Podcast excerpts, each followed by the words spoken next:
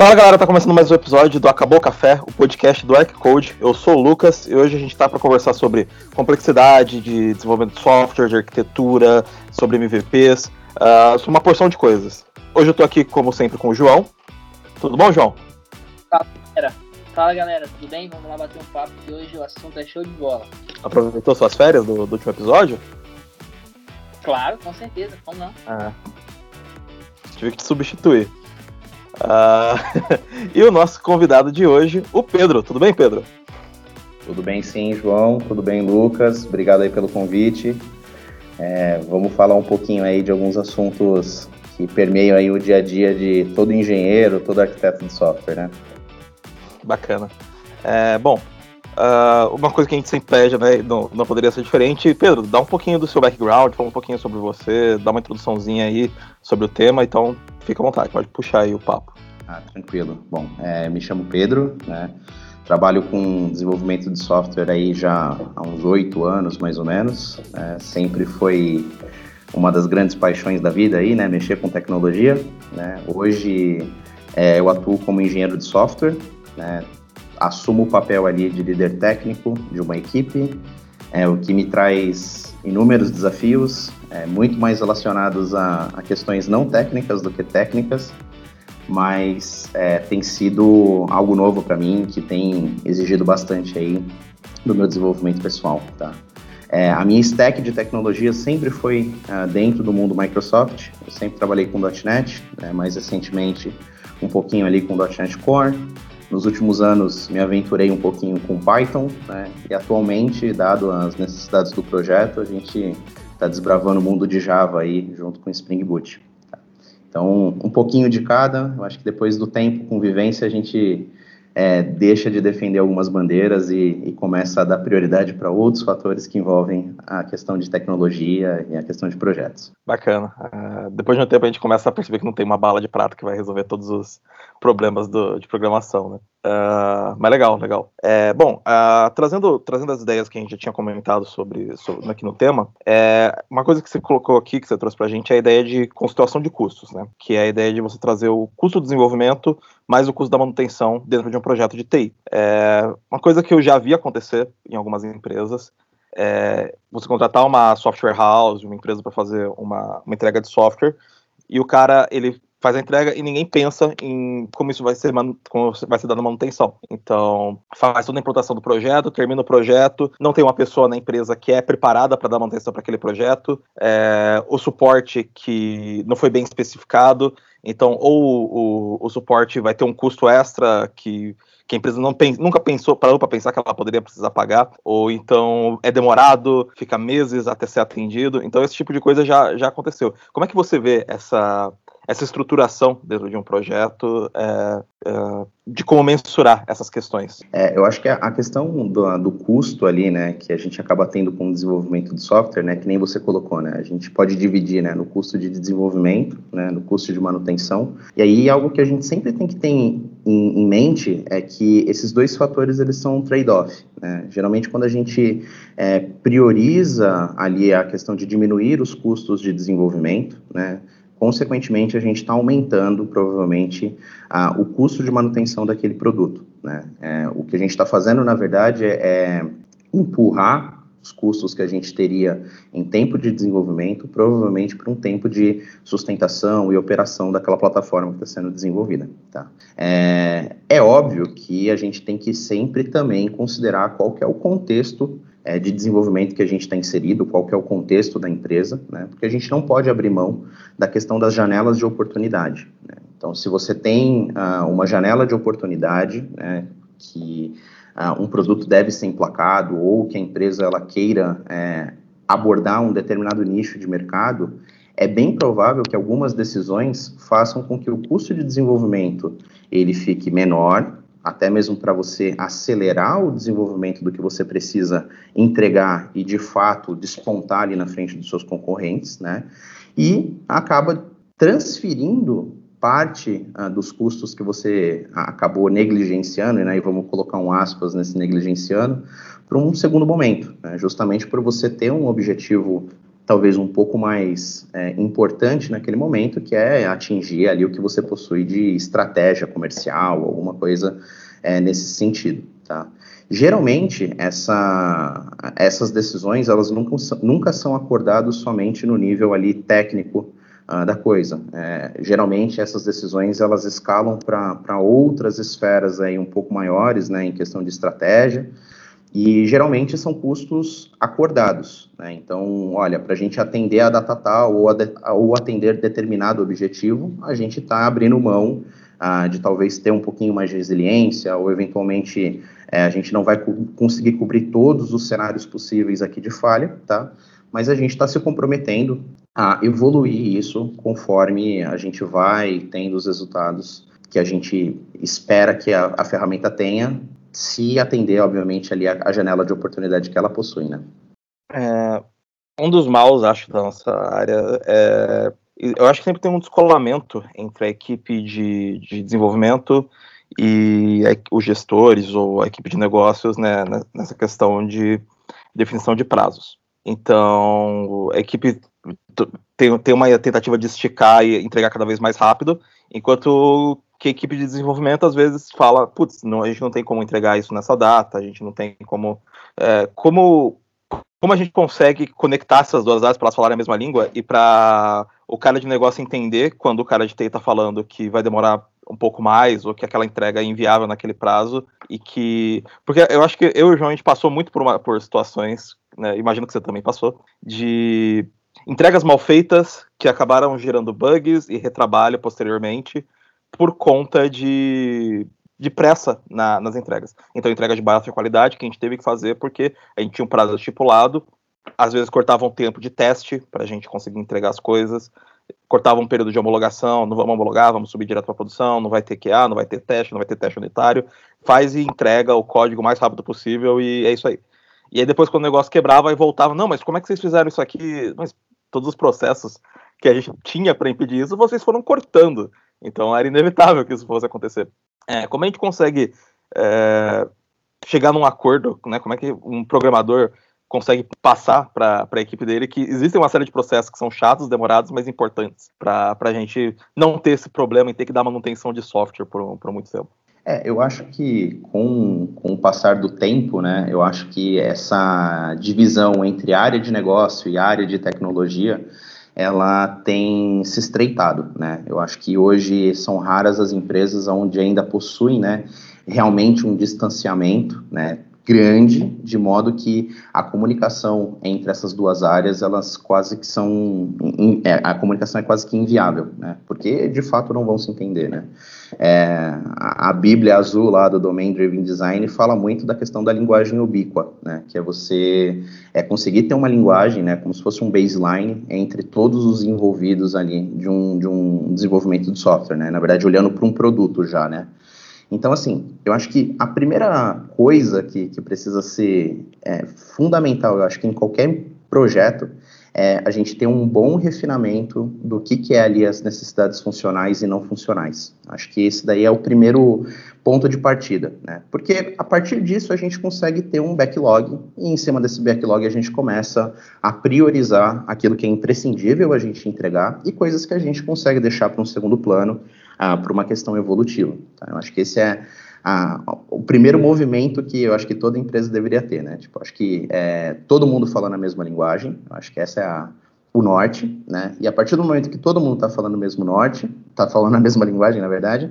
é a gente começar a ver o que, que é imprescindível, aquilo que a gente precisa entregar como mais prioritário, né? E aí isso entra, né, tipo, muito a figura, aí olhando, né, para a questão ágil, né, entra muito a questão da figura do PO, né, que vai conseguir priorizar é, de fato aquilo que precisa ser entregue, né. É, o time técnico, ele tem que suportar no sentido de apoiar né, os, o PO ou outros stakeholders que, que façam parte uh, desse levantamento, no sentido de mostrar a viabilidade técnica e tentar ser pragmático, olhar para o cenário ali que você está inserido e ver o que de fato cabe. Muitas vezes a gente não vai conseguir é, colocar em prática tudo que a gente imaginaria para um projeto, né? É, mas aí a gente tenta encontrar um meio termo tanto é, mostrando ali quais seriam as dificuldades, né, colocando na balança, na verdade, né, quais são os riscos, dificuldades que o time pode encontrar para entregar determinada funcionalidade.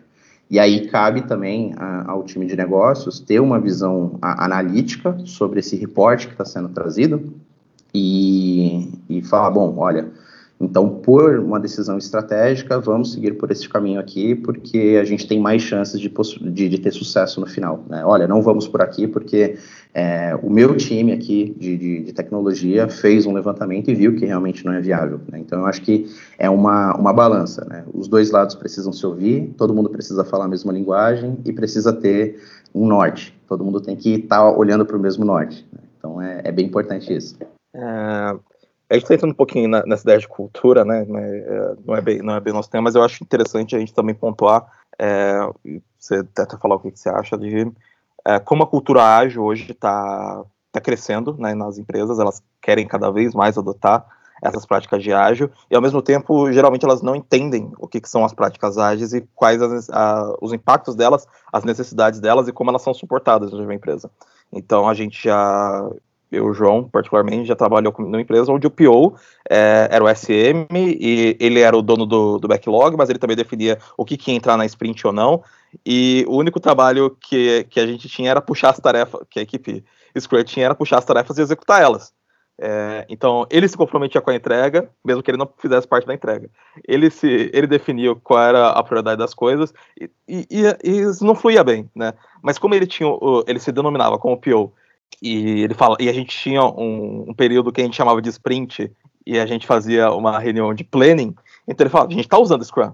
Ainda que a gente não a gente esteja subvertendo completamente alguma das práticas mais importantes dentro do Scrum. A gente está chamando de Scrum, a gente está usando algumas das, das reuniões né, das, do Scrum, mas a gente não está aplicando Scrum de verdade. É, e eu imagino que isso é um problema muito comum na maioria das empresas. Então, como, como funciona com essa galera que acha que ágil é mais rápido? Por que chamar ágil? Complicado. Eu, eu não, não, vou falar que, ah, pô, eu sou um expert na questão de agilidade, agilista ou qualquer coisa do tipo, mas aí a gente vivencia bastante coisa no dia a dia, a gente lê bastante coisa, vê como é que está mais ou menos o mercado, e é bem o que você comentou, né? É, tenho, acho que, uma tendência natural de qualquer coisa que está em trend, né, ou está na moda, né, acabar sendo desvirtuada, e o impacto disso, na verdade, é as dores que o time vai acabar trazendo no dia a dia, né? Eu acho que, assim, a pessoa considerar que está utilizando ágil, né, só por fazer algumas dos ritos ou ali das cerimônias é, é complicado, né? Agilidade, eu acho que está muito mais relacionado à, à, forma que o time encara né, as entregas, né? Eu acho que está muito mais relacionado a, a, uma questão cultural mesmo, né? Que a empresa, a instituição, ela acaba... É, passando para os times e os, os, times suportam aquilo ali como uma verdade, né, acreditam, né, depositam as fichas em cima daquilo, é, do que propriamente só, ah, puxa, eu uso Kanban, né, poxa, olha aqui, eu tenho os ritos de daily toda, todo dia, né, então né, é complicado. Por isso que eu, um, um, dos fatores, né, que, que eu falo, né, que parte dos custos de software não necessariamente estão relacionados, por exemplo, à complexidade de, de domínio, né, que seriam a, as, o custo né, que você vai ter para conseguir é, tirar um, um, uma solução do papel, né, colocar ela em prática. Então, é, geralmente, a, a complexidade de domínio, né, os custos relacionados ao domínio, é o que, o, por exemplo, a área de negócios entende que pode pagar. Né? Qualquer coisa diferente disso é, pode soar como, tipo, ah, isso daí está sendo preciosismo de tecnologia. Tá?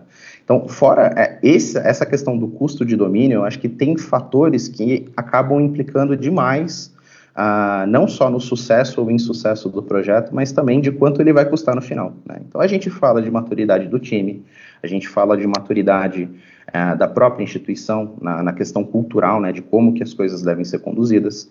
É, a gente tem um peso absurdo relacionado a processos, porque se o processo é muito engessado, né, é, dificilmente você vai ter uma cadência de entregas, e isso é, acaba sendo refletido em custo. Você está, muitas vezes, até sendo um ofensor da janela de oportunidade que a gente comentou. Né? É, falta muitas vezes a questão de ter um pragmatismo, e isso a gente é, permeia é, questões pessoais de cada membro, às vezes, do time, de, puxa, olha, eu queria colocar em prática tal coisa, né?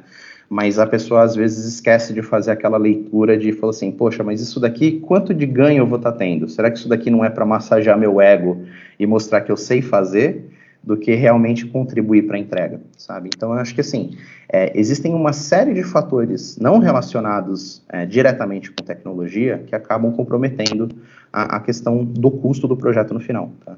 Principalmente quando a gente esbarra em situações como a que você relatou, né? Poxa, o pessoal acha que está utilizando uma prática ágil ou acha que está implementando algum padrão aí para tocar o projeto, quando na verdade ele só está trazendo mais complexidade, mais empenho por parte do time ali, né?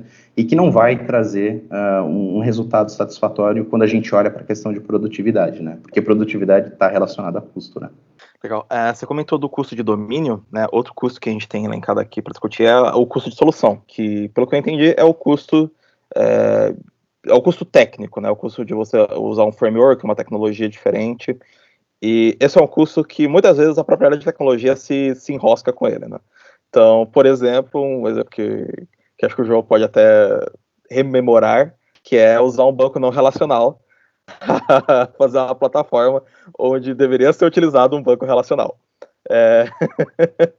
Esse é o tipo de, de problema de, de custo de solução que, é o, que às vezes o próprio programador traz para si mesmo.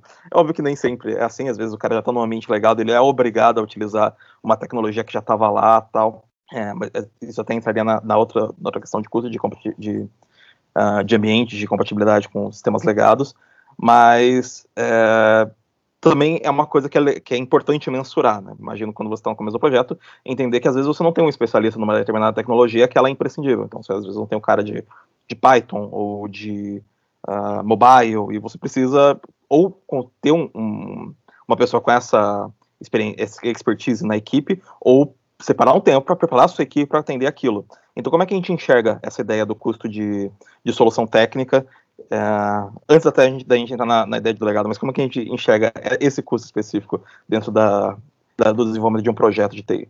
Aí eu acho que, que é, é, uma, bola, uma bola dividida, eu acho que não só, por exemplo, ali é, de quem está assumindo os papéis de líder técnico, líder técnico arquiteto, é, o próprio time, né, ele tem que ter muito essa visão aí de que as decisões que vão estar tá sendo tomadas, né, é, vão pesar de alguma forma, seja no momento presente, né, do, de quanto de trabalho a gente vai ter para tirar alguma coisa do papel, ou no futuro, quanto de trabalho a gente vai ter para manter aquilo ali. Né?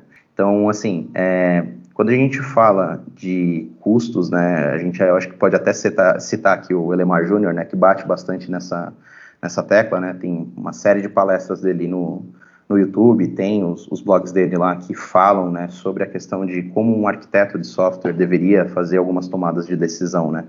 E aí ele classifica, né, que a, os custos de domínio são o que a gente chama, por exemplo, de custos essenciais. São custos que, para a gente tirar do papel a ideia, a gente vai ter que comprar, tá? E aí, quando a gente fala de custos relacionados à solução, é o que a gente fala de custos acidentais. Na verdade, são custos que a gente traz para o projeto dadas nossas decisões, seja de adotar um framework, seja adotar, por exemplo, um determinado padrão de projeto. Né? Então, assim, essas responsabilidades elas estão na mão do time. O time ele tem que ter muita visão é, de quanto, quanto será afetado, por exemplo, a, a entrega como um todo, dadas as decisões é, que são tomadas naquele momento. Né? A gente sempre tem que ter no radar né, a questão da irreversibilidade, né, que eventualmente as decisões que a gente toma no futuro elas são irreversíveis. Então a gente, é, eu brinco que a gente sempre está andando ali num, numa linha tênue, né, de garantir o sucesso e, e vida longa aí para o projeto, né, ou é, puxa, é sucesso agora, mas no futuro a gente vai se deparar com uma série de dores de cabeça, tá? Assim, com relação a decisões técnicas, é, eu sempre falo que assim a gente não pode julgar o que foi é, quando a gente principalmente olha para o legado, né? A gente olha para qual foi a solução empregada para resolver um determinado problema, a gente talvez deveria ter uma visão, acho que um pouco menos crítica, né? Porque a gente não estava inserido no, no, no, contexto de que, de, de, que momento né, aquela solução ali foi empregada, né? É, então a gente tem que ter uma visão talvez um pouco mais analítica, que às vezes as decisões são tomadas dado o cenário ali, né?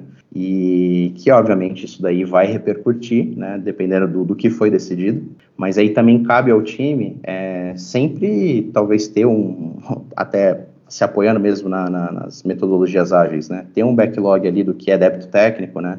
E, ir vendo, né, como que as coisas podem ser contornadas de, de, de modo que lá no futuro, né, vamos pegar aqui um espaço de tempo, daqui um ano, é, as coisas elas consigam ser aprimoradas, né, e não virar uma bola de neve que cada vez que uma feature nova entra no sistema é um parto para colocar ela é, em pé, né, por assim dizer é, é, complicado. Eu acho que dentro dessa, dessa mesma linha entra o ponto de maturidade do time, de olhar para o que tem no momento e ver qual que seria o menos é, danoso no sentido de manutenção ou eventualmente para não comprometer a sprint ou a entrega que está sendo prevista para aquele projeto, né?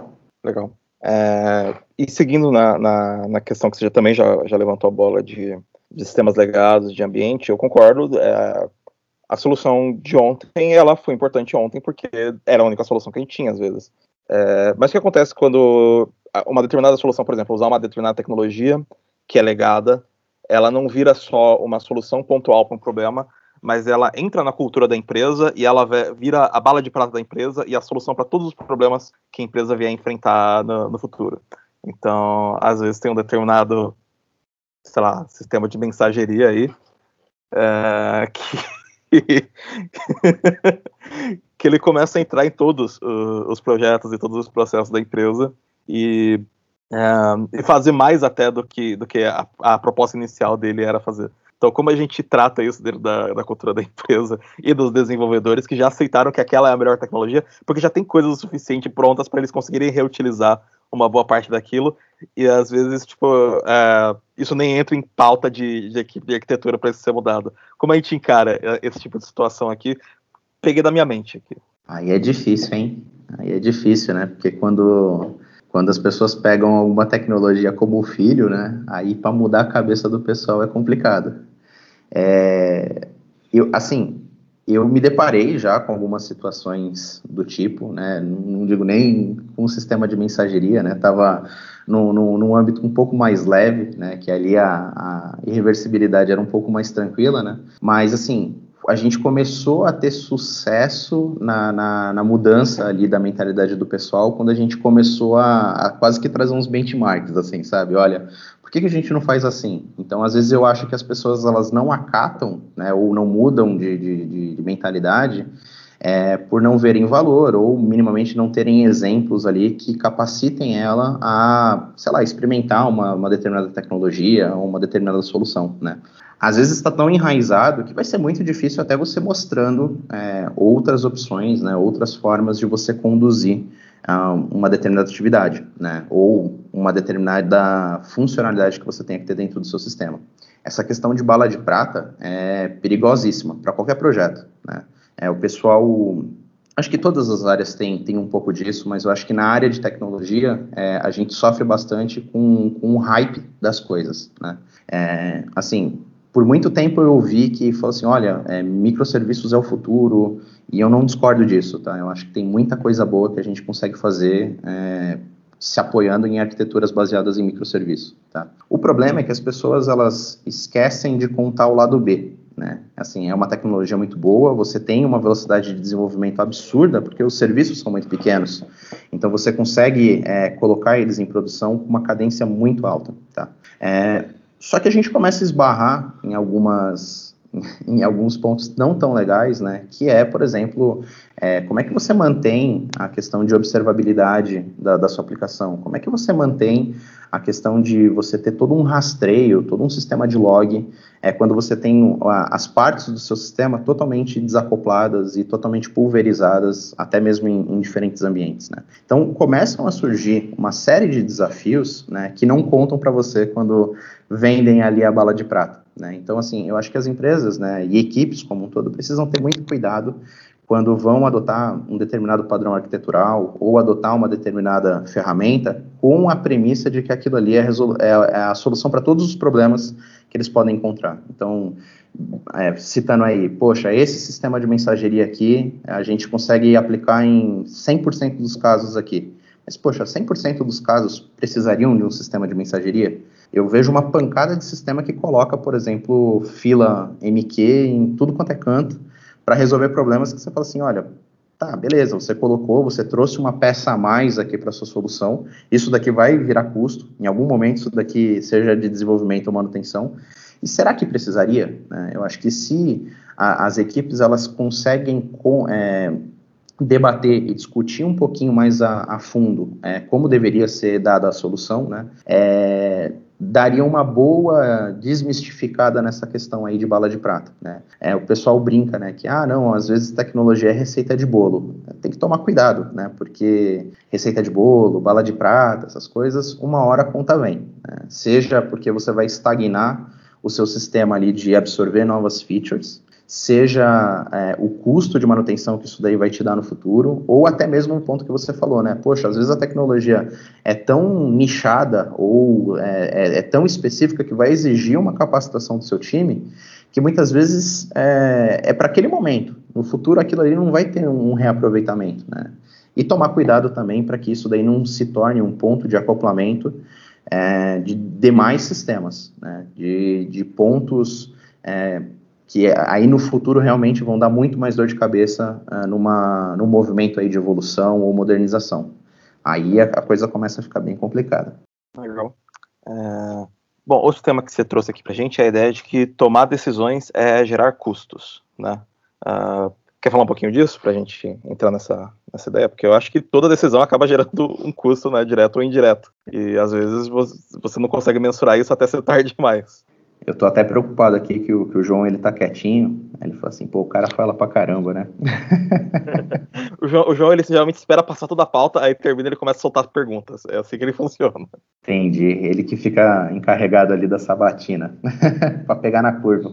Mas assim, é, de, de modo geral, o que, o que eu costumo comentar assim, com, principalmente com as pessoas ali que, que trabalham comigo no dia a dia, né? É que toda vez que a gente toma uma decisão, né, a gente tem que pensar, a gente não pode, na verdade, negligenciar a questão de falar assim, olha, é, o que, que isso daqui vai tá o que, que isso aqui vai me custar? E, às vezes nem questão monetária, tá? É, isso aqui vai, vai me custar quantas noites mal dormidas para tentar resolver um problema, sabe?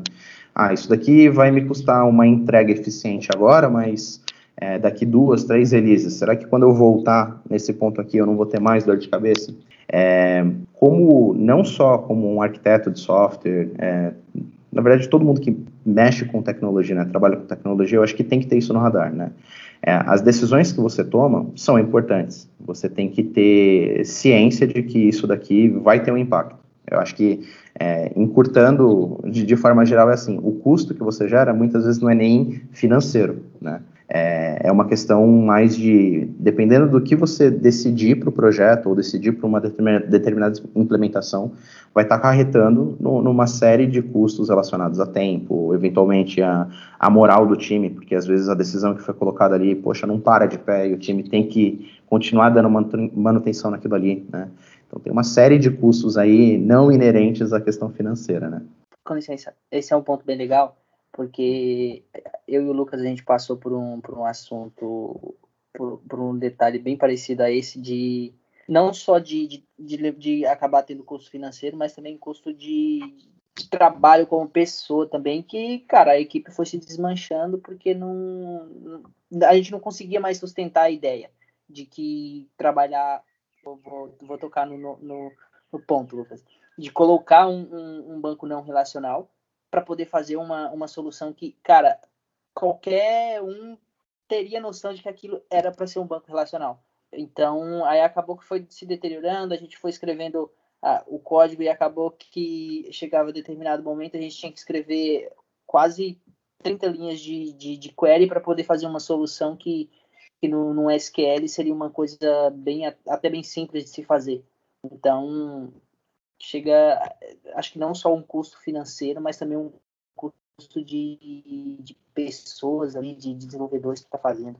e, e só pontuar pro, pro, pro pessoal, é, a, gente fica, a gente tá falando desse banco não relacional porque ele não, é, não foi Mongo, sabe? Não foi um banco que você consegue usar certas características de banco relacional. Foi um banco completamente diferente. Então isso gerou um, um débito técnico absurdo dentro do projeto. Uh, pode falar aí, Pedro.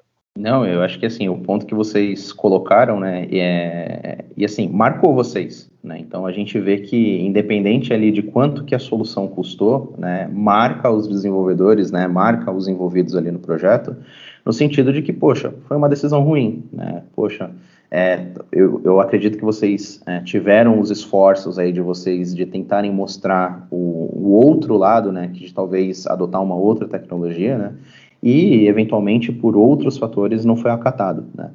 E aí, assim, é, qual que é o ponto que a gente está pegando aqui? A gente teve um, pelo que vocês estão relatando, né, um time que foi, é, com o tempo, é, cada, cada um indo para um lado, a moral do time lá embaixo, ninguém mais é, conseguia aguentar para aquela solução, e aí, o que, que valeu? Bom, talvez no, no começo teve um preciosismo de utilizar uma determinada tecnologia, e os impactos disso é que pô, você não tem mais nem time ah, para evoluir aquela plataforma. Né? Então, é, é complicado. É, em toda área vai, vai envolver isso, né? É, você tomar decisões vai fazer com que você vá para um lado ou vai para o outro, dependendo do lado que você foi, é, a, a, os resultados são catastróficos, né? Mas faz parte. O que a gente tem que ter em mente é como é que a gente mitiga, na verdade, os impactos. Olhando para o agora, mas também tendo uma visão aí um pouquinho mais a, a, a médio, longo prazo, de como que as coisas vão, vão caminhar, né? Então, e lembrando que dependendo de, de, como que é o modelo aí que você trabalha, é você que vai ter que estar tá dando manutenção ou olhando aí para um novo refinamento das coisas que ficaram para trás, né?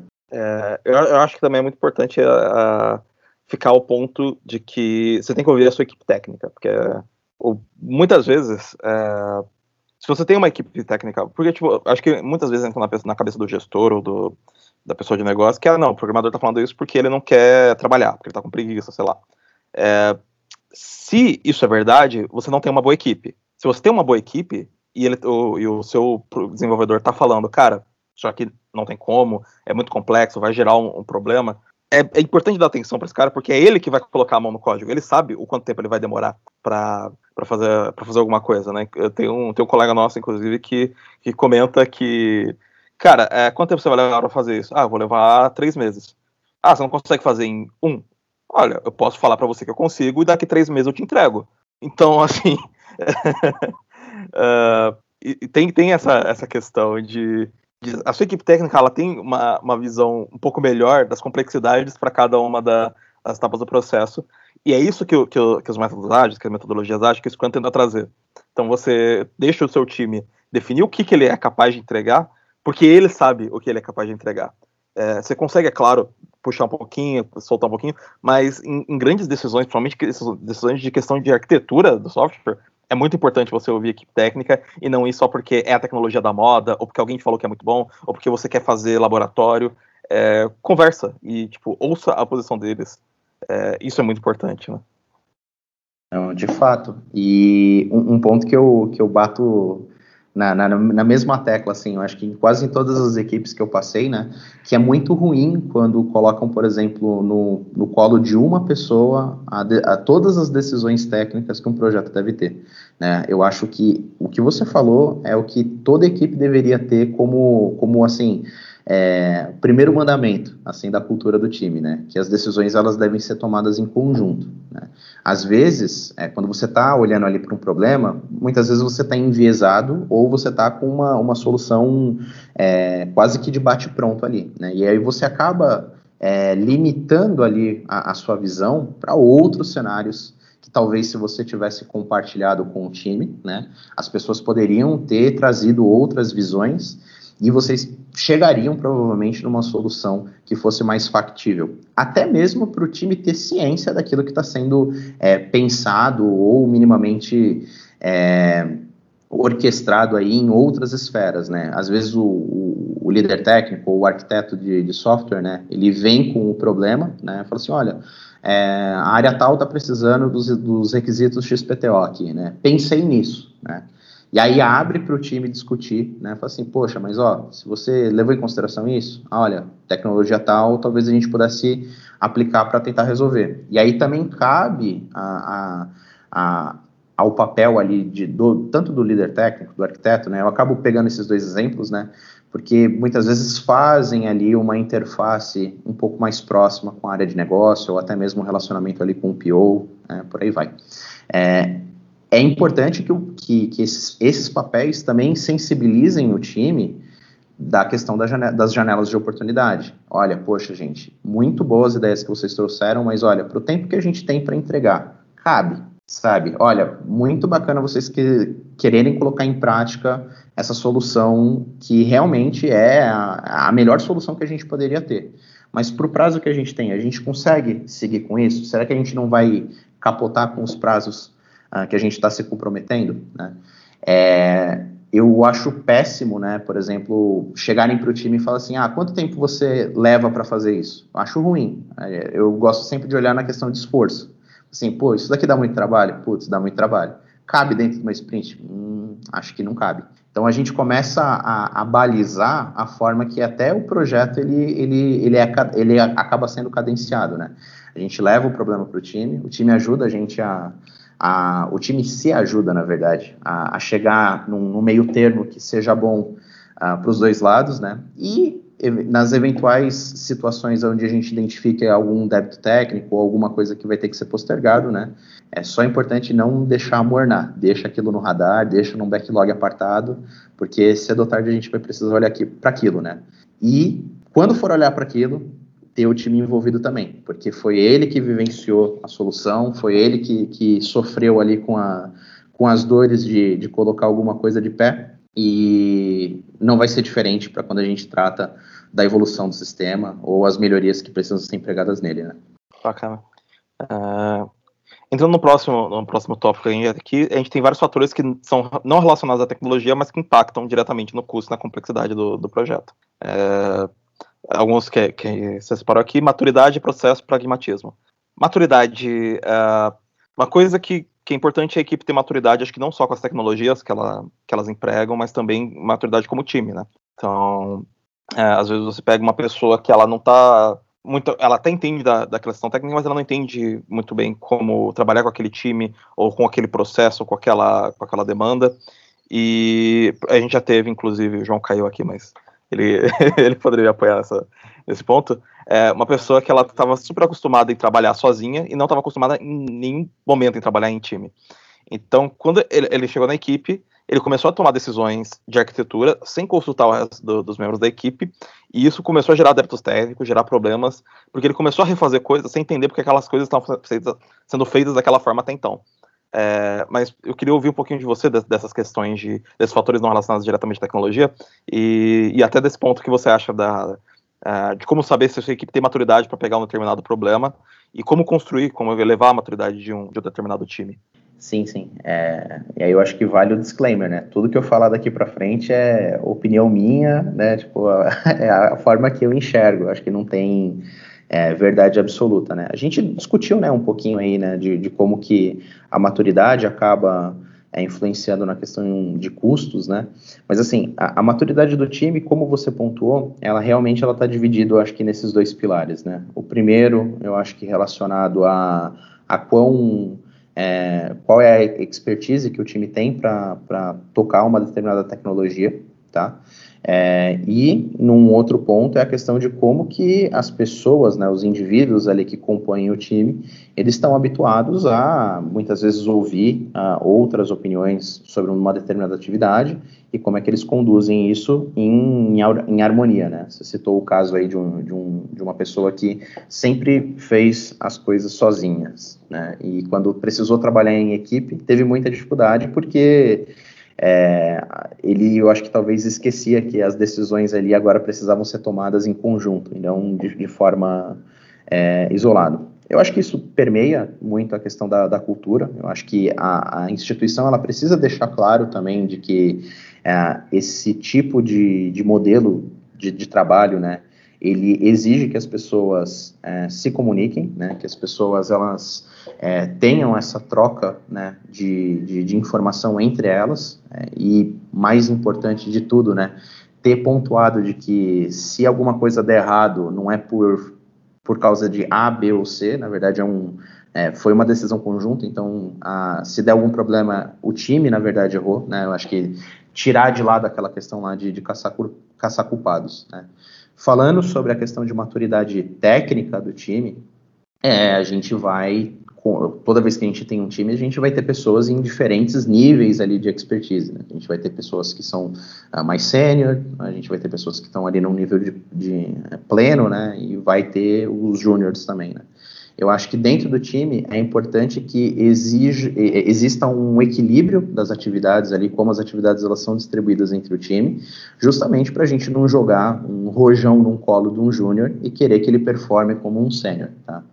Outro ponto importantíssimo é que as pessoas que ocupam ali o, o papel de sênior, né, é, tenham como quase que uma responsabilidade diária de é, não, não só treinar, né, mas conduzir as atividades dos demais membros do time, de modo que todo mundo esteja na mesma página e todo mundo saiba o que, que os outros estão fazendo. Né? Se todo mundo está trabalhando no mesmo projeto, é bem provável que a decisão de um impacte na, na, nas atividades de outro, né? Então é importante estar todo mundo ali ciente do que os demais membros estão fazendo, né?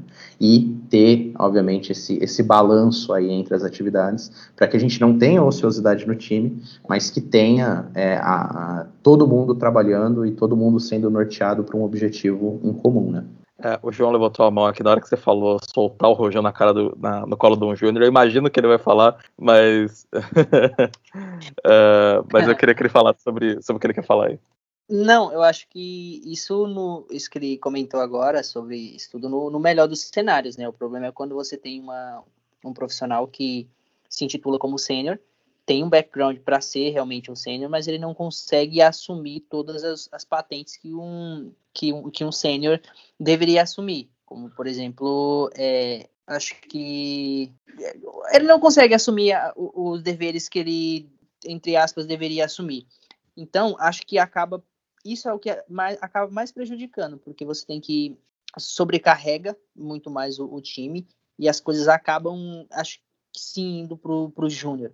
Isso por experiência própria, eu digo, porque é, gente, eu passei por um, um período disso e é, acaba sobrecarregando. E você, quando você tenta argumentar com, com, com esse tipo de pessoa, não vai rolar muito bem, porque ele é sênior. E ele acha que por isso, por, por ter esse, essa patente, ele não deveria escutar quem está, entre aspas, abaixo dele. É, só reforçando, acho que o que o João comentou, a ideia é que a empresa vê aquele cara como sênior, então as opiniões daquele cara valem mais do que as opiniões das pessoas que não são aquele sênior.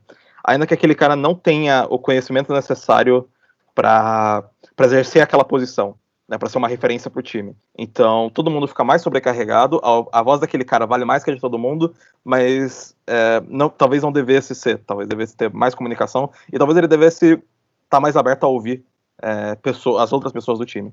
Pode falar. É, eu acho esse cenário eu acho que é o pior de todos, né? Porque aí o que tá valendo é o crachá da pessoa, né? A posição ali que ela ocupa, do que propriamente as ideias. Né? Eu acho péssimo isso, né? Eu acho que ah, sendo um time, todo mundo tem é, direito ali de, de opinar ou colocar os pontos que acha que tem que são cabíveis ali para a situação, né? É, quantas vezes eu já vi é, sênior, pleno, até especialista batendo cabeça ali para tentar resolver o problema e chega um cara que é muitas vezes júnior, já vi estagiário fazendo isso. Pô, por que, que a gente não vai por esse lado aqui, né?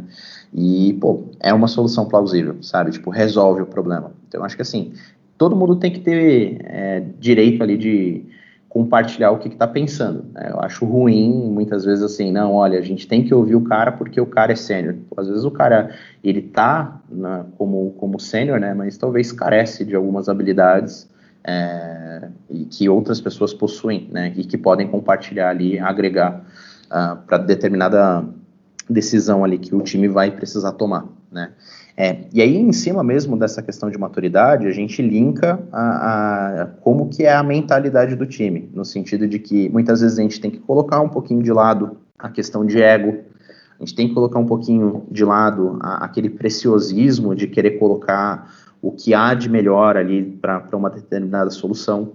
Isso implica também, até mesmo nas decisões que os seniors adotam, sênior né, do time, né, ou quem tiver é, é, com um posto ali um pouco mais de, de senioridade, né, ele tem que olhar para o time dele e ver se a, o que está sendo escolhido como solução técnica vai ser factível, vai, vai ser possível de ser conduzido pelo time. Pô, às vezes o cara ele quer colocar, sei lá, programação quântica para um projeto, sei lá. E assim, poxa, o seu time ele tem skill para lidar com isso, né? Ou, putz, vai precisar utilizar uma ferramenta uh, XPTO. Seu time sabe trabalhar com essa ferramenta?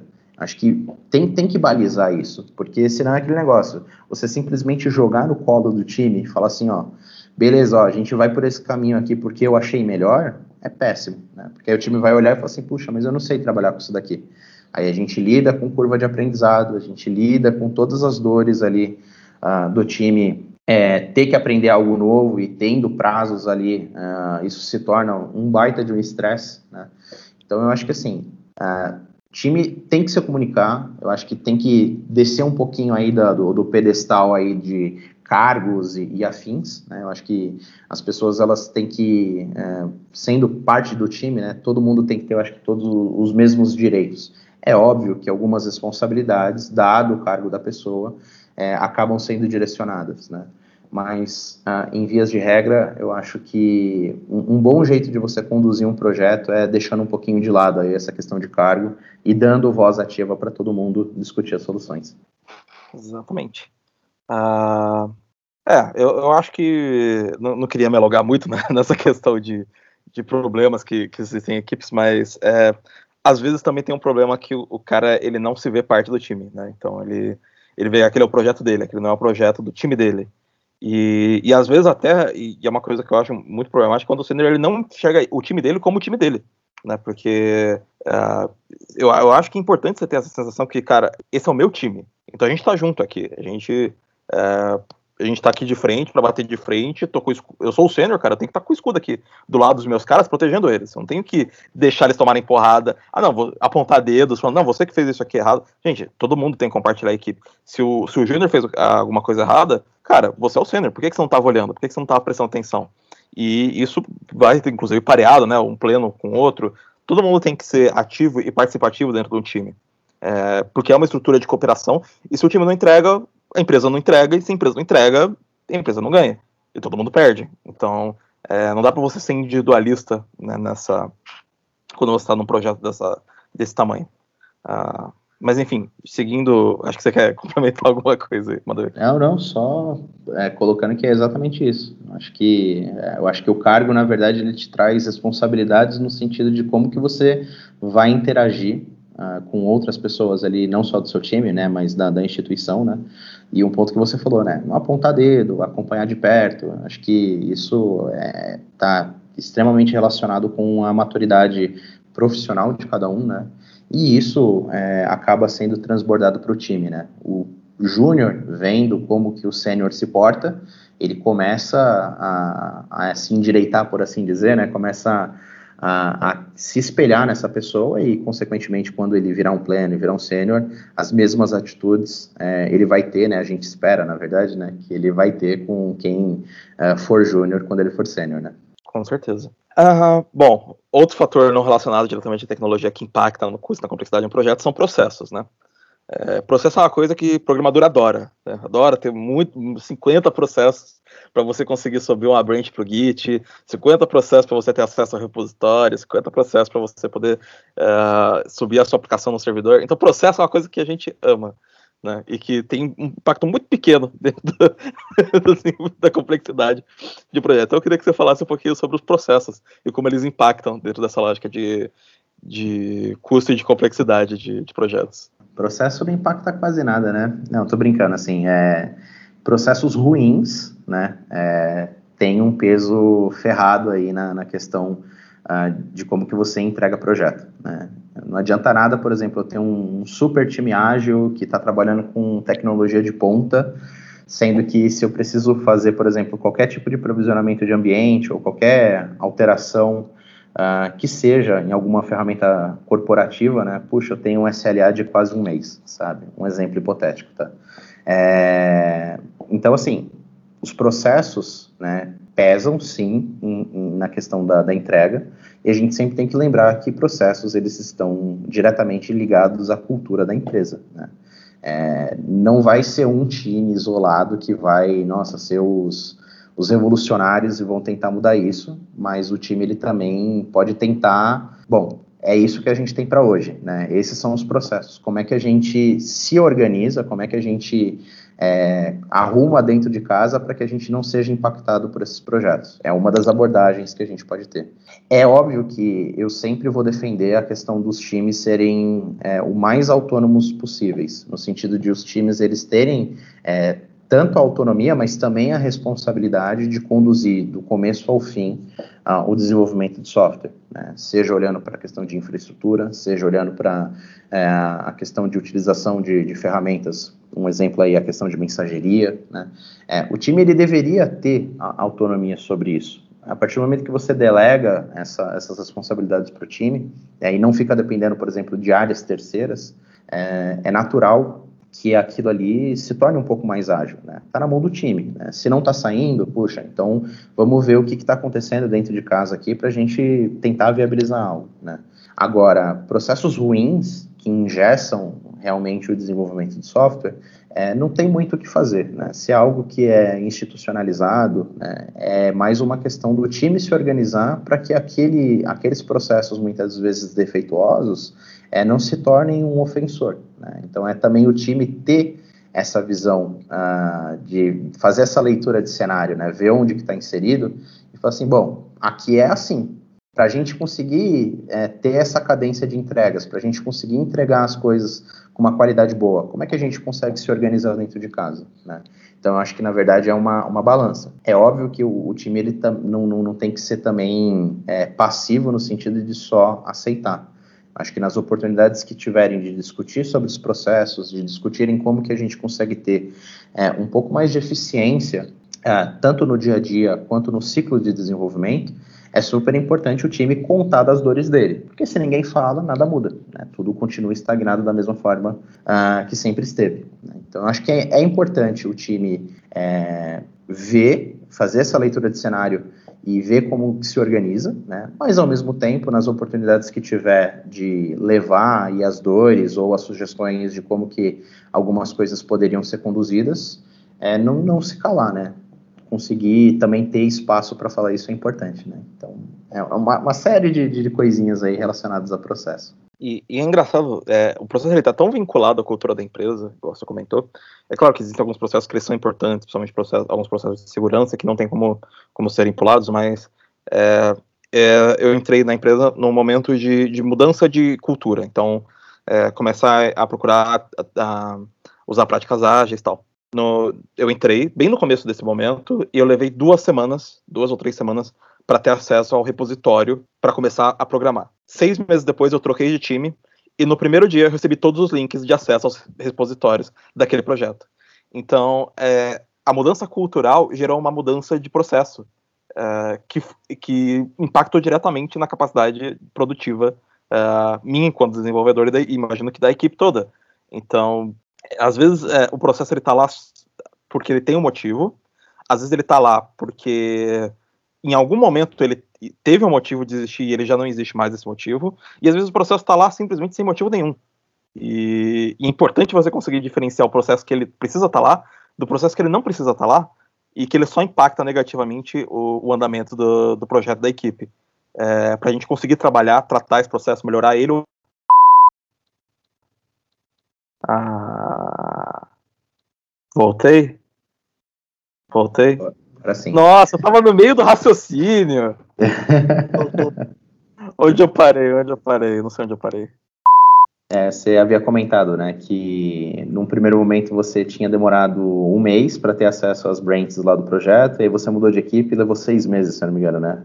Não, não seis. É, Seis meses depois eu mudei de ah, equipe ah, e levei um dia para um conseguir dia, os mesmos. Exatamente. Justamente é... pela questão da cultura, né? Isso, isso. Então você vê que a mudança cultural ela tem impacto direto no, no processo. E eu estava comentando que eu acho importante é, a empresa olhar os processos que, que existem dentro dela, entender o que, que é um processo que faz sentido, o que, que é um processo que é, fez sentido no passado, mas hoje já não faz mais, e o que, que é um processo que não faz sentido, para você conseguir saber se aquele processo está ali simplesmente porque é cômodo, e a gente sempre fez assim, então vamos continuar fazendo, e um processo está ali porque, não, esse processo realmente é importante para a gente uh, entregar por uma questão de segurança por alguma outra questão, aquele processo precisa continuar existindo. E eu acho que as empresas às vezes não reavaliam os seus processos, e as equipes meio que não reavaliam seus processos. E, e fica num, num, meio que num ciclo de, ah, sempre, sempre é feito assim, mas por que que faz assim? Por que que, por que, que a gente demora uma semana para fazer para fazer Gmood? Ah, porque sempre foi feito assim, tá, mas alguém já conversou para entender por que que é feito assim? Será que não tem uma outra forma de fazer? Será que já tentaram de uma outra forma de fazer? Será que uma conversa não resolve isso? Será que chegar pro, pro seu gestor e falar, pô, por que a gente não faz desse jeito e falar, caramba, nunca pensei nisso. Então, assim, é, eu acho que é o tipo de conversa que é importante a equipe ter com, com as pessoas, tanto da equipe quanto com as pessoas né, uh, mais de nível de. mais os tomadores de decisão e as pessoas de nível gerencial. A gente, a gente costuma falar que, assim, né, processos para uma empresa uh, que tem 15 funcionários é uma dor, né? Processos para uma empresa que tem mil funcionários são outras dores, né? E é, entra muito no que você disse, né? Às vezes o processo está lá porque lá no passado foi decidido assim e nunca ninguém parou para revisar uh, por que, que os processos são tomados daquela forma, né? É, tanto é que tem uma pancada de consultoria no mercado que ganha uma nota fazendo revisão de processos aí dentro das empresas para que as empresas elas passem a ser mais produtivas. Né? Lembrando que produtividade é uma uma, uma continha, né, entre o desempenho dividido pelo empenho. Né? Então, quanto mais empenho você coloca, né, a ideia é que você é, tenha mais desempenho, né? Se essas contas aí não estão batendo, a sua produtividade ela acaba sendo onerada, né? Então, assim, a revisão dos processos é importante é, quando a gente olha não só para produtividade de time, e aí, consequentemente, a gente olha também para custo. Né? É, dependendo do porte da empresa, é natural a gente ter, por exemplo, áreas de governança olhando para todos os processos de dentro do banco né? e como deveria ser ah, o melhor cenário ali, dado todas as, as necessidades, né? Porque a gente olha para questões de muitas vezes jurídicas, a gente olha para questões uh, de segurança, né? E aí eles tentam meio que apertar os parafusos para a gente ter um processo que seja viável ali para aquele contexto, né? Agora, o pior dos dois mundos é quando a gente eh, tem um processo ruim, a gente tem uma área olhando para esses processos ruins e nada muda. Porque aí fica até difícil, por exemplo, quando um determin, uma determinada estimativa é levada para um time de negócio, falando, olha, para funcionalidade A eu vou demorar um mês. E aí o negócio assim, poxa, mas é adicionar um campo na tela. Aí você fala, então, é um campo na tela, mas eu tenho que abrir Gmood, eu tenho que preparar trocentos roteiros de teste, eu tenho que colher trocentas evidências, né? Para aí sim encontrar uma data que esteja disponível para fazer implantação, acionar o time de implantação, e aí sim eu tenho isso em, em ambiente produtivo para vocês é, utilizarem, né? Aí o time fala assim, pô, mas aí não dá, em um mês não atende o prazo que eu, que eu preciso, né? Aí fala assim, bom, então, aí fica complicado, né? Se você tem, se você, se em um mês você não, não consegue esperar, na verdade, para ter isso daí, né? Talvez, será que vocês não deveriam ter falado com a gente antes? a gente entende que a gente fazendo parte da mesma instituição, vocês deveriam ter familiaridade com os processos, né? Então, é complicado. Aí é aquele negócio, né? Tipo, cada área vai jogando a culpa em, em outro ponto, né? Dado um processo defeituoso, né? Exatamente. É, e o último ponto aqui que a gente tem desses fatores não relacionados à tecnologia que impactam é a ideia de leitura de cenários de, de ser pragmático, né? De pragmatismo. Ah, quer falar um pouquinho sobre, sobre isso para a gente entrar nesse tópico? A gente, a gente já acabou, né, passando aí por cima aí dessa questão aí do, do, do pragmatismo, né, mas eu acho que se for é, sintetizar de, de, forma bem simples, né? Eu acho que assim, é, olhar o cenário, olhar o contexto que você está tá inserido, olhar quais são as ferramentas ou tecnologias que estão ali na sua à disposição e qual é o prazo que você tem para entregar, né?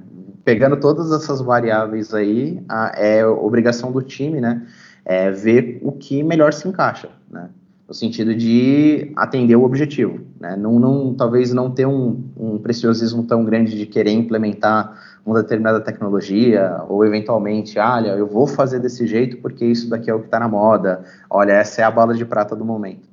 Eu acho que é, é ser pragmático, é olhar e ver o que, que cabe. Né? O que não cabe, a gente trata é, num segundo momento, ou minimamente tenta negociar com as partes envolvidas de que, olha, não vai dar para fazer da melhor forma possível por tais tais motivos. Né? Eu acho que também ter essa comunicação ativa aí com, com os envolvidos do projeto para eles terem ciência do porquê determinadas decisões estão sendo tomadas, né? Ser o, o risco comprado, por assim dizer, né? Com certeza. É, e bom, chegando no, no nosso último tópico, né, a gente já a gente basicamente já falou de toda a nossa pauta é, no meio da, das conversas, mas a gente tem a gente queria falar um pouquinho sobre MVP, né? Eu, a gente não vai entrar super a fundo no conceito de Lean, no conceito uh, de, de startup enxuta tal, mas uh, a ideia do MVP, que é o, o, mínimo produto viável, que é uma forma muito funcional de você testar uma ideia, validar uma ideia. Uh, então, dentro da, dessa visão de. E, inclusive, é uma forma de você reduzir a, a complexidade e o custo para conseguir saber se uma ideia faz sentido ou não ser lançada no mercado. Você queria entrar um pouquinho nisso para a gente discutir essa questão? Vamos lá. É, assim, a questão de MVP, a primeira coisa que a gente precisa deixar claro é que isso daqui não é arame, não é gambiarra que a gente está entregando só para cumprir prazo. A ideia, na verdade, é a gente pegar as funcionalidades mais importantes ali de um determinado produto, né, é, desenvolver elas, sendo muito pragmático, sendo muito ali, olha, o que, que é imprescindível, né? Bom, vamos seguir dessa forma, né?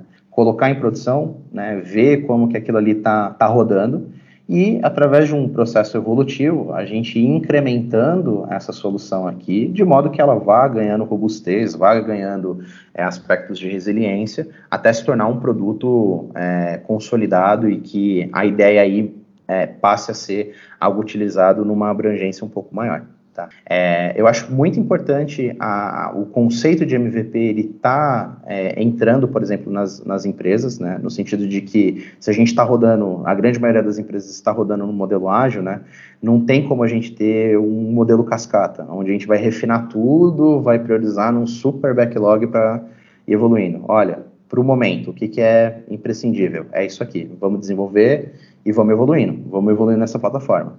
Nesse processo de evolução, entra muito os outros tópicos que a gente já citou aqui. Poxa, o time ele tem que ter uma visão pragmática do que precisa ser feito.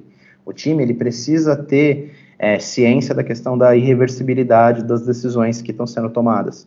Porque dependendo da decisão que você vai tomar para um MVP, ele não evolui. Você acaba meio que estagnando a evolução de uma determinada uh, ferramenta que você está desenvolvendo. Então, e além disso, eu acho que assim, é, todas as partes envolvidas no desenvolvimento de software entenderem que um MVP é, nunca vai estar tá 100% pronto. Sempre vai ter oportunidade de evolução, né? Dado que se você tem um backlog ali, né, a ideia é que a cada sprint, ou seja lá a forma que a empresa conduz aí a, a cadência de atividades, né, sempre vai ter coisa nova entrando. Né? Então, é, é eu acho que também, para até alinhar um pouco das expectativas, seja da área de negócio ou do cliente final, né, de que as coisas estão no radar, né? só precisa de tempo para que elas de fato sejam é, construídas e disponibilizadas. Né? É pra, obviamente, até para não impactar aquilo que já está em produção, né? as coisas terem cadência. Com certeza. É, uma coisa que é, a gente falou, comentou, né? O MVP está entrando cada vez mais dentro da, das empresas, pelo menos com a ideia, o conceito geral do MVP. É, é importante, é, até pensando em janelas de oportunidade, né, como a gente comentado, é, você conseguir ter uma visão de fazer uma entrega que agrega algum valor é, e saber se aquilo faz sentido né, dentro do mercado. Eu, eu, vejo muito, pelo menos eu via, não sei como é que tá hoje, mas eu vejo muito MVP associado com essa ideia de validação de ideia. Então, gente, a gente tem um produto aqui, a gente tem uma ideia, vamos é, fazer um, um MVP para validar essa ideia. E o MVP pode ser alguma coisa tão simples quanto uma landing page. Poderia ser uma coisa tão simples quanto. É, tem uma história muito legal né, que, que o pessoal conta na, de link, é para validar a ideia, o, o cara fala: Não, eu quero. É, como é que era? Eu quero fazer um aplicativo de lista de churrasco, porque às vezes eu esqueço muito de, do que eu tenho que comprar para fazer churrasco. Aí o cara vai num, num açougue, chega numa pessoa e pergunta: Ah, você tem problema para fazer churrasco? Ah, tenho sim.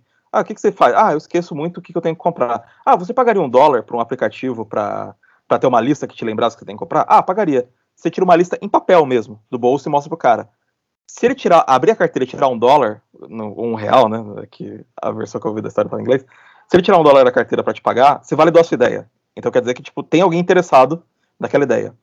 E, e o conceito de MVP, é, eu entendo que ele está muito agregado à ideia de você validar aquilo como produto. E pensando no, no, na questão de janela de oportunidade, é, é, interessante você ter alguma coisa que você consiga, nem que seja só juntar leads, nem que seja só cooptar pessoas que tenham interesse naquele produto, é, para você começar a saber que aquele produto vale a pena ser desenvolvido e como ele vai interagir com as pessoas, porque a primeira ideia nunca vai ser a última ideia. É, o MVP ele sempre vai ter que evoluir. O, o, você vai descobrir no meio do caminho que a, forma como você tinha estruturado o seu produto, as coisas que você colocou nele, não eram as coisas que o cliente queria. E outras coisas são as coisas que o cliente queria.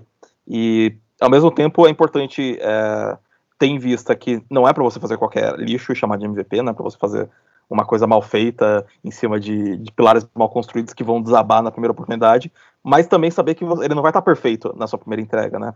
Tem uma frase do, do fundador do LinkedIn que é se, se você não tem vergonha da primeira entrega do seu produto, provavelmente você demorou demais para lançar ele. É, como você vê essas ideias do, de MVP já, se somando a, esse, a esses conceitos de complexidade e de, e de custo, né? Uh, o, é óbvio que não tem uma formulazinha exata para o quão bem a gente tem que fazer isso para não ter problema no futuro, mas ao mesmo tempo o quão rápido a gente pode fazer aquilo para isso não virar, para a gente não perder o, o ponto de entrar no mercado e começar a chamar atenção.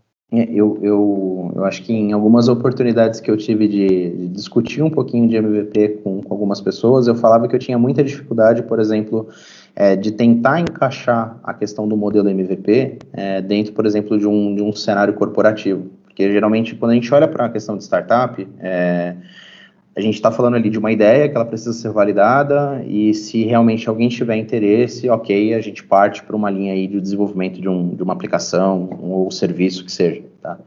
É, olhando para o mundo corporativo, a gente geralmente a gente tem uma necessidade, né? E muitas vezes resolver aquela necessidade é a entrega final do produto, né? Às vezes tentar encaixar um MVP é até complicado, porque a gente está entregando parte das funcionalidades, né? E aí, para o cliente final ali, a gente está falando que a gente está entregando talvez não todas as funcionalidades que ele precisaria. Nesse cenário corporativo, eu acho que também vale a, a questão cultural, né? Da pessoa ela entender que, assim, não, ó, o que eu estou te entregando agora é para você não perder sua janela de oportunidade, ou eventualmente as dores que você está tendo agora. Eu estou tentando minimizar as dores que você tem aí no seu dia a dia, dado a sua operação ou qualquer coisa do tipo, tá? Não consigo te entregar tudo que você está me pedindo, tá? Vamos priorizar isso daqui e a gente vai é, aos poucos entregando. Ah, depois que eu comecei a ter uma, uma, uma visão um pouco mais ah, nesse sentido, né? Começou a me fazer um, um pouco mais de é, um pouco mais de sentido a, a, gente enxergar MVP dentro de um cenário corporativo. Porque tem muita gente também que encara MVP como assim, olha, putz, é qualquer coisa porque é, é o que eu consigo entregar dentro do prazo, né? E eu acho que não é bem por aí, né? Tem outro ponto muito importante que a gente acaba abordando quando a gente olha aí para a questão de MVP, é que não é problema nenhum você, por exemplo, descartar uma, uma, uma solução. Né? Poxa, é o MVP para, por exemplo, eu conseguir atender uma janela de oportunidade. É, em paralelo, eu posso estar correndo com o desenvolvimento ou aquisição de uma ferramenta, de uma ferramenta muito mais é, capacitada para atender todas as necessidades dos meus stakeholders. Né? E depois, a ideia é que, por exemplo, essa solução aqui ela seja jogada fora. Então, ela tem que ser uma solução barata. Eu acho que o MVP, dependendo do contexto que ele está uh, ah, inserido, ele não pode se tornar uma solução cara. Porque para ter uma solução cara, poxa, então eu já parto para uma solução de uma solução é, para a solução de um, um produto definitivo, né? Então, é, voltando mais uma vez na questão de custos, né? Vai tratar de MVP, né? Quais são os seus custos inseridos nisso daqui? É um MVP que eu vou evoluir no futuro? Vai ser algo que eu vou descartar? É algo que, na verdade, é só para eu ter um, um, um respiro maior para que uma solução um pouco mais resiliente entre aqui e resolva as dores e os problemas que uma determinada área está tendo? Né? Então, uma série de questões devem ser levadas em, em consideração quando a gente olha para um cenário de MVP a gente não pode negligenciar também o desenvolvimento do MVP, como você colocou, né? Entregando qualquer coisa. Pô, porque para entregar qualquer coisa, eu entrego um Excel para o cara. É para fazer algum tipo de controle? Beleza, o Excel serve, né? Então tem, tem, uma, tem, tem essas coisas aí que a gente precisa ponderar. Com certeza. Uh, João, tem alguma dúvida, alguma pergunta aí para fazer? Quer complementar com alguma coisa?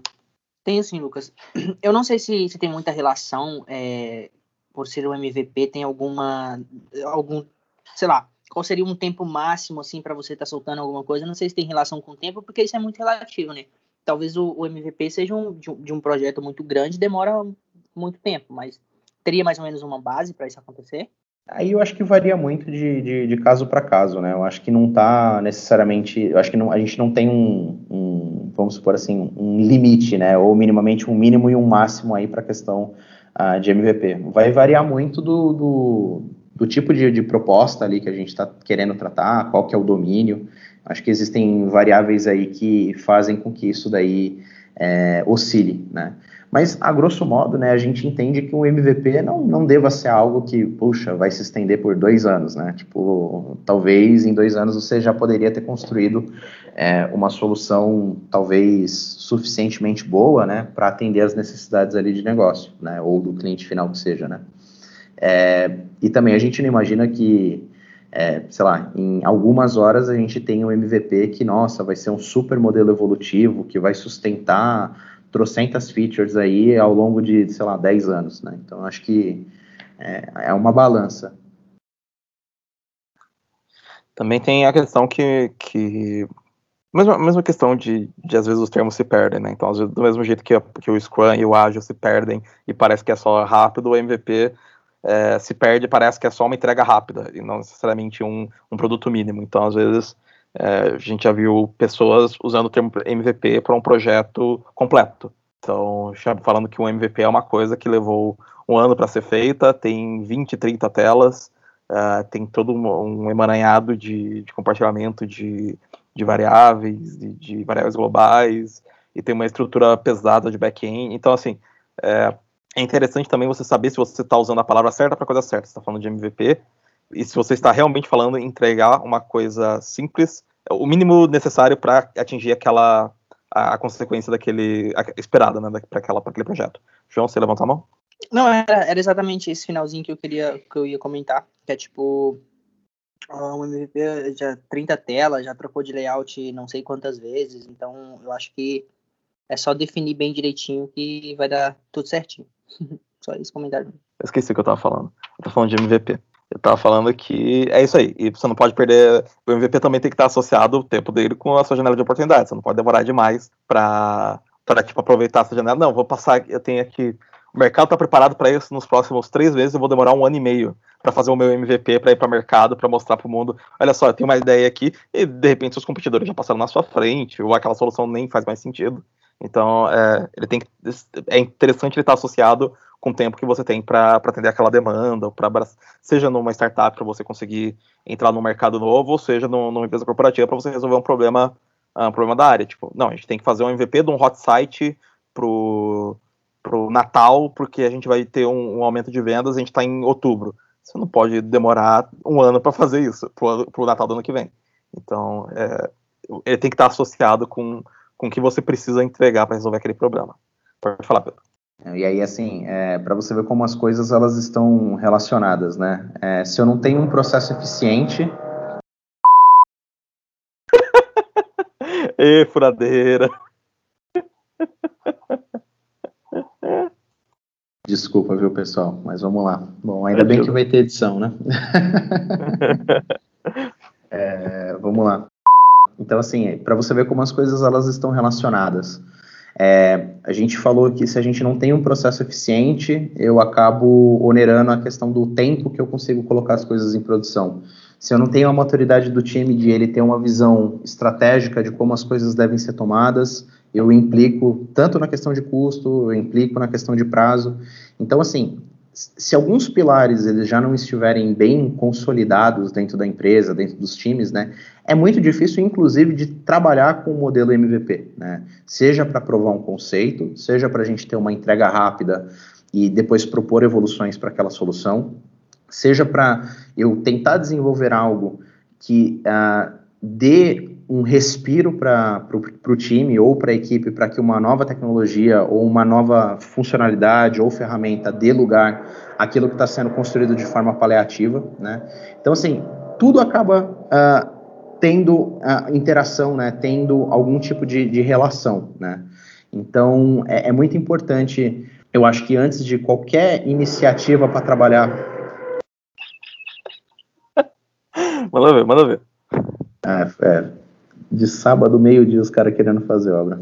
Então, acho muito importante, assim, antes de qualquer é, tentativa de um, de um, determinado time aplicar o modelo MVP, é olhar para dentro de casa e ver se eles estão, de fato, preparados para ter esse tipo de abordagem. Né? Porque se uma série de outros fatores não estiverem solidificados, consolidados, muito dificilmente eles vão conseguir ter a, a velocidade que um MVP exige, é, talvez a, a questão de comprar alguns riscos que o MVP acaba trazendo.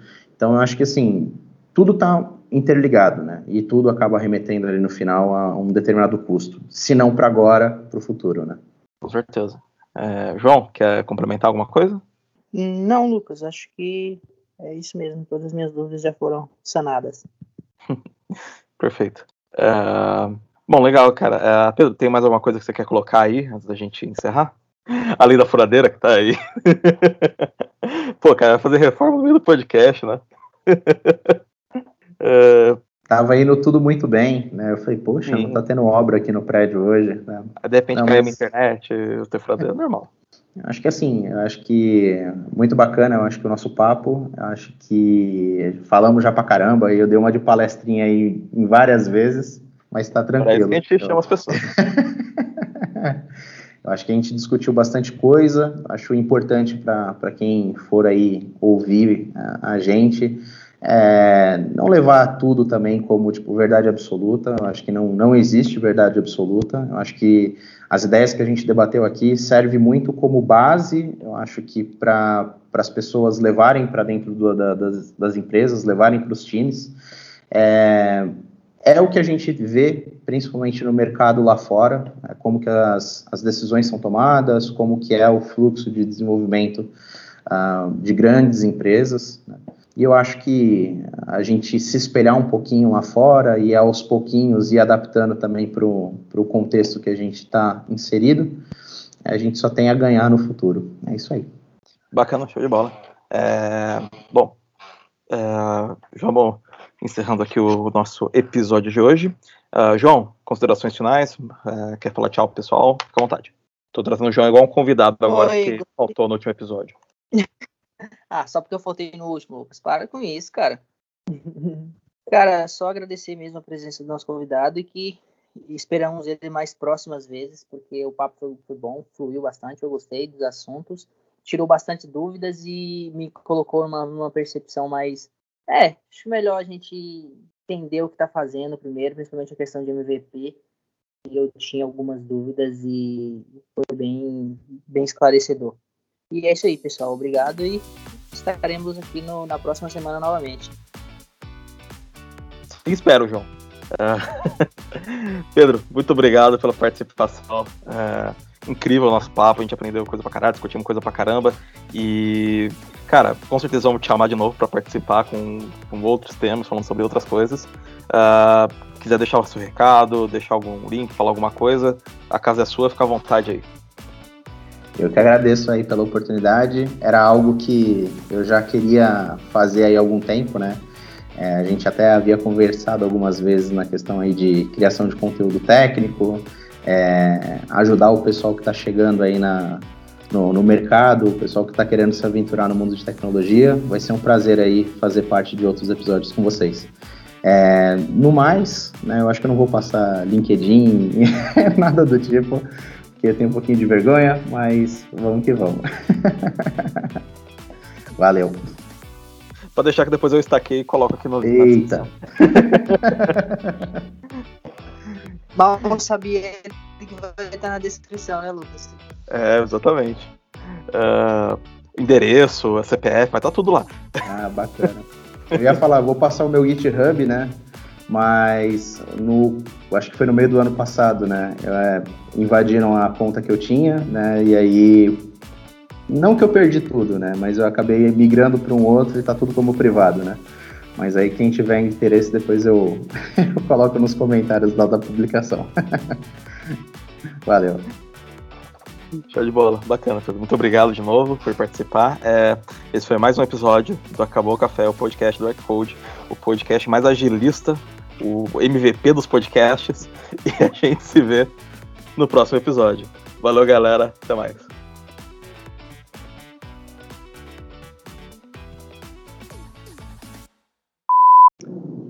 Eu acho que, só complementando, eu acho que se a gente fosse fechar aí com, com chave de ouro esse assunto de MVP.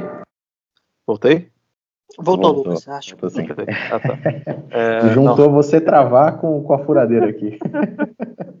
Ai, meu Deus, sempre dá alguma coisa errada nessas gravações. Enfim. É...